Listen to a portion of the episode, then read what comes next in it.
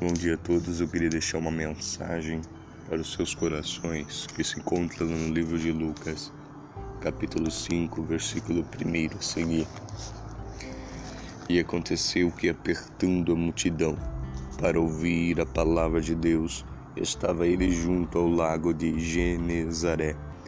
E viu estar dois barcos junto à praia do lago e os pescadores, havendo descido deles, estavam lavando as redes. E entrando num dos barcos, que era de Simão, pediu-lhe que se afastasse um pouco da terra. E assentando-se, ensinava do barco a multidão.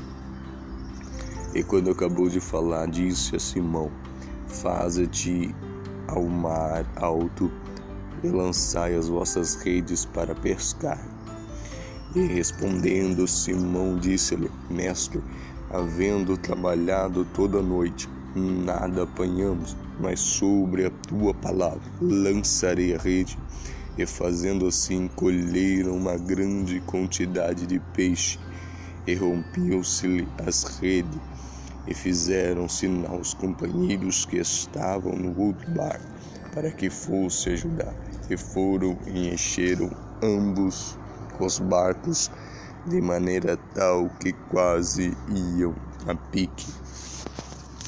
Qualquer lição, qualquer mensagem que esses versículos nos ensinam.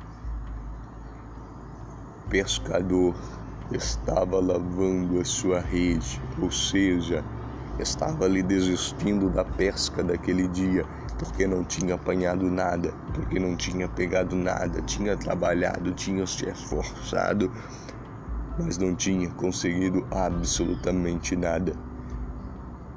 Mas a vida dele muda, a situação dele muda como como Jesus esteve ali naquele barco, a situação dele foi transformada. Porque muitas vezes nós lutamos com as nossas próprias mãos, muitas vezes nós queremos vencer as nossas próprias lutas as nossas próprias dificuldades com as nossas próprias mãos.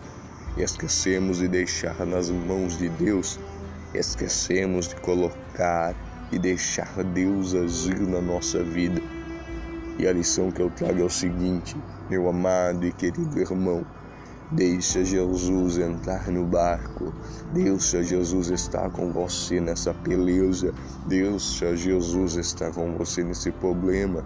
Coloque o seu problema nas mãos de Cristo, que Ele vai fazer o impossível acontecer na sua vida.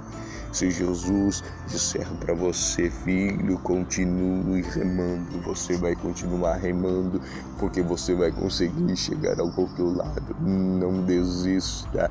O que Jesus colocou no seu coração, faça, busque um pouco mais clame um pouco mais, esteja na presença dele, porque o que Deus tem na sua vida, meu amado e querido irmão, é extraordinário.